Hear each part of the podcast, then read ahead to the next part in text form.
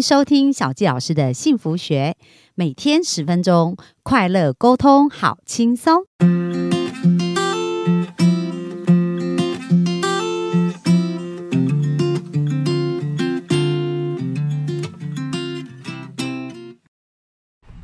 欢迎收听小纪老师的幸福学，很开心又在空中跟大家见面。那大家没有从前两天简单老师的分享啊，去学到很多秘招，对不对？但是我们会接下来会有更多更多宝藏要给大家。那今天我们就要来学一学关键字啊，到底关键字怎么影响人生呢？我们就欢迎我们的简单老师。小纪老师好，幸福听众大家好，有没有旁边准备好纸笔了呢？哇啊好，因为今天我要分享我的人生关键字，跟我跟配偶讨论呃沟通的关键字之外，我也邀请你，你也要试着听完或者一边听一边写下你的生命关键字。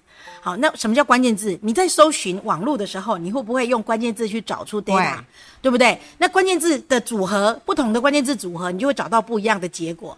搜寻资料的时候是有这样子的的做法，对不对？同样的啊，你的生命的关键字如果不一样，你会发展出的人生就会不一样，你会遇到的对象就会不一样，你们一起彼此的关键字就会组合成不一样的搜寻的家庭的结果。哇，用这样的比喻应该可以理解哈。哎，很那很特别哦，第一次听到这样。啊是吗？对对啊对我常常会邀请我的听众，或者是我现场的我的学生啊、学员或者讲座的那个伙伴，现场立刻就写出来，包含老师。我我尤其会特别邀请老师，你人生这生命关键字是什么？你人生关键字是什么？你想要透过什么方式传染这样的关键字给你的学生？然后你要透过这些方式里头，具体的可以怎么样做？哎，我先从观念，然后再从具体的策略，然后才是做法，然后才是细节。对好，那我的关键字呢，很有很重要的几组关键字哈。首先，我先一口气讲完，好好然后我们再来讨论是这些影响了我多少。第一个是自由，我觉得自由非常重要，非常重要啊！自由，再来健康、安全、快乐跟平衡嗯，啊，这是我没有刻意的去组织，但是我脑海里面最快会浮现出来的。其实对某些人来讲，也许就是他的重要价值观是这样子的概念嘛。对对对，就你很在乎的顺位、价值的顺位。那为什么我第一个在乎自由呢？呃，有一句知名的名，这一句名言，大家会不自由，无宁死，就是你生不如死，你活得没有自由，你就是生命就好像无所适从，没有选择，失去选择，你没有自由，自由没有自由是很痛苦的事情。那我喜欢自由，我喜欢可以依照我的意愿去选择。有选择，没有选择就没有自由哦。对啊，所以前面我们也提到选择。好，这个第一个是自由，第二个是健康，健康会影响自由。对对，因为没没有健康，就只能躺在病床上，哪里也去不了。对对，没有健康，你可能就失去了行动的自由。然后，所以归根结底，最后还是到自由由有关哈。然后健康，然后再来呢，呃，快乐、安全跟快乐，安全跟快乐。当然，安全有安全的才有健康，才有自由。你连安全都谈不上，更不要说自由。然后快乐当然是也是自由，自由就让我快乐了哈。然后最后讲到平衡，我举一个例子来说好了，讲到讲自由。啊，我自助旅行去过中国很多地方，非常多的地方。但是今年我原本九月要去中国，后来因为家人健康的因素，以及中国现在的状况，我觉得没有办法自由去跟很多地跟方，没有顾虑的去我要去的地方。虽然我非常向往那里的大山大海，那里的美食，那里的人文跟方便的那个旅行门槛，因为都同文同种嘛，跟那里的文化。可是因为可能有自由的疑虑，所以我割舍，我就先不去。对，嗯，等三五年，等某某习啊 比较开放了某一位哦比较开放一点，比较自由一点，对，比比较放放心一点啊。那要以平安来说，我就不能够忍受我先生的交通工具。这讲到跟配偶的关键字不一样哦。我好几次的不停的提出这件事情来跟他谈，他骑摩托车是不是？你为什么能够买二手车？你为什么让一辆破车好几次掉在路中央，你还不把车换掉？这对我来说是非常重大的事情。哦，就比较危险，对不对？第一个就是交通影响到的是你的安安全，对你的安全就就不要说自由，而且这辆车可能会让你陷在路上，失去了你行动的自移动的自由，失失去了你健康的自由。对，你这么就是我的交通工具，我对于安全的顾虑是很很优先的。当然，这也牵涉到最后的终极是因为自由。那你怎么能够好？我这样子说服了他之后呢，他才换车，他才把旧的安全帽给给扔了，不然他觉得还堪用啊，这也是合很节俭合这样子格检查的啊，还行啊，我不能接受安全用还行，我要有百分之八十以上的的确保，这是你能够掌握的事情，你为什么不先做先做好？对嗯。对哦，所以这也是影响你跟他的沟通啦，对对但是我会明白的告诉他为什么。对，就不是一直说、哎你一定要这样做，这哎，样做。不是一直命令他说你车子这么旧要换，你车子这么旧为什么要换？背后其实是其实是背后的是因为我在乎那个关键字，我在乎安全，我在乎自由。我觉得这是非因为零一旦发生事情就是零，你的命就是零了。对对，所以他理解了你背后那个动机，他能接接受受了，哎。所以他就哎换车这样子，对，很棒很棒。对沟通的关键字，对，那你刚刚讲到说这几个关键字啊，嗯对你的影响嘛？那你先生的关键字有对你，你你怎么去找到他的关键字？然后你们的人生怎么去有不同的元素去激荡？我觉得事件呐、因为你很难，你知道跟配偶你很难像要求工作方的学生一样坐下来。我们今天的主写写写我们今天的主题是什么？哎，讲到这个，嗯 我我得要回说写写写这件事情，因为我本身是辅导性格，所以我经常会在议题在事件中把价值观。摊开来，在我们睡觉之前呢，我们两个夫妻就会盖棉被、纯聊天，这样谈这些事情。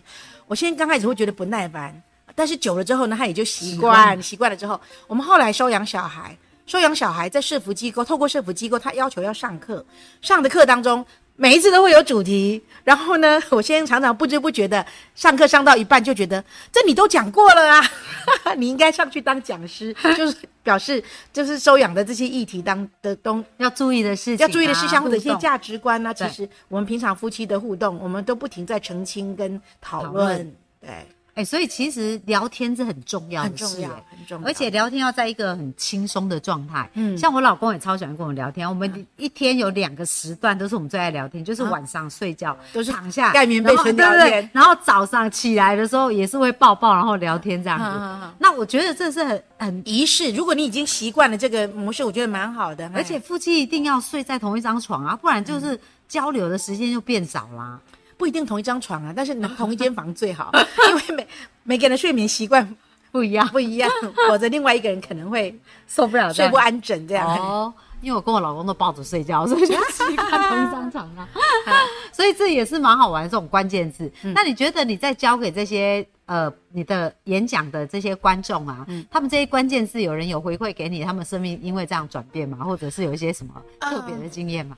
问得非常好，因为我曾经在老师研习的会场问说：“哎，你身为一个老师，你希望孩子经过你的手，经过你的手，这样听起来好像有点控制啊，就是他的生命跟你有交你跟你有交集的这几年，你希望传染给他什么？这就是你的关键字嘛。对对对，那像以我来说，我会觉得，呃，健康、快乐、积极、正向，然后让孩子有建设性。我希望我的我养我带出来的孩子，跟我互动的孩子，能够感染到健康快乐，能够成为身心健康、性格快乐，然后有正向积极的建设性的人人生观这样的孩子。那很多老师没有想过，哎，他没有想过他自己。有什么想要带给孩子什么？什么想要传染孩子什么？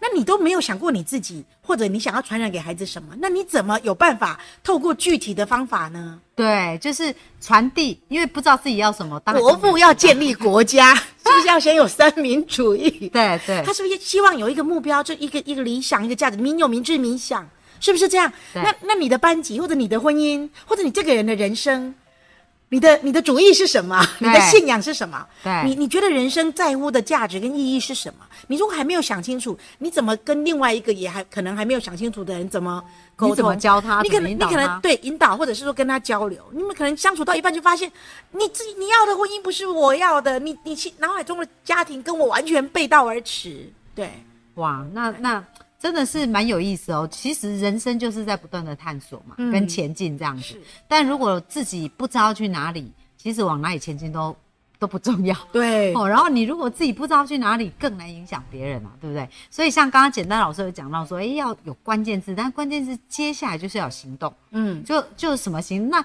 那简单老师可不可以举例一下，就是你的关键字搭配什么，怎么怎么搭配行动这样的案例，让我们的听众可以知道怎么做。我先讲健康好了，因为健康是每一个人不管什么年龄层都会在意的，包含你自己的、你自己、你的父母亲跟你的孩子。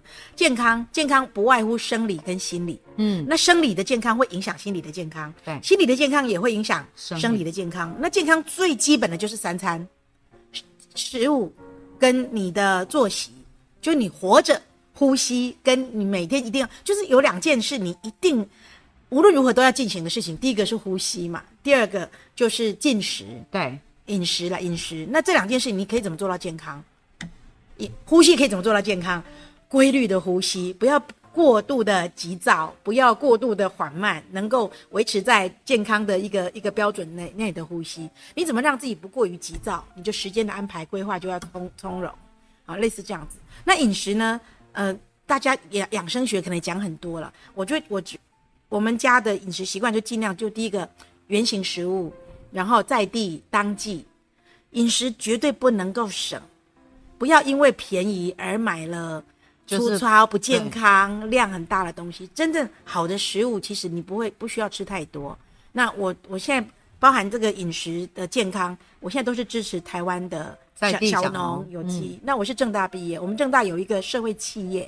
叫五十家，就是五十个农五十个民众支持一个有机农家。嗯，那我们现在有一两百个人，那我们就固定买我们认认认领的那几个小农，所以几乎那个小农的呃，可能最近在水蜜桃，最近他的水蜜桃啦，或者他的梨子啊，或者他的百香果啦，我们就支持他继续维持环境永续的这个。OK，那我是不是也吃到很健康的食物？所以我家里很多农产品几乎都是固定订购的。哦举例来说，我们家的鸡蛋，我们家的鸡蛋有各种多重的意义。我妈妈是洗肾病人，她需要大量的蛋白质，好的蛋白质，所以每天两颗蛋是最基础的。